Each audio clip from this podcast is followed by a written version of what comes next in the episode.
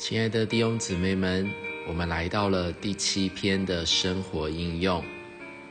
这一篇的信息带我们看见圣殿建造的材料中，松木乃表征基督在死里的人性，香柏木乃表征基督在复活里的人性。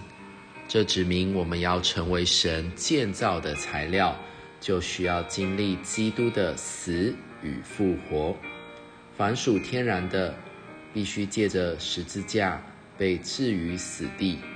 我们要身上带着死的印记，完全倚靠复活的神。橄榄木表征变化为赐生命之灵的基督。我们已皆知，在基督这属天的橄榄树上，二灵联合成为一灵。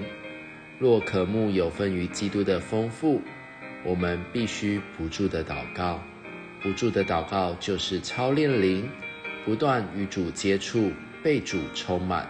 为此，我们应当每天划分固定的时间祷告。橄榄树结出橄榄，并产生抚慰人的油，表征圣灵；葡萄树结出葡萄，以产生令人振奋的酒。表征神圣的生命。我们信徒借着住在主里面，作为连于基督这橄榄树和葡萄树的枝子，得以产出油和酒，更要借着经历三一神神圣的分赐而被油充满。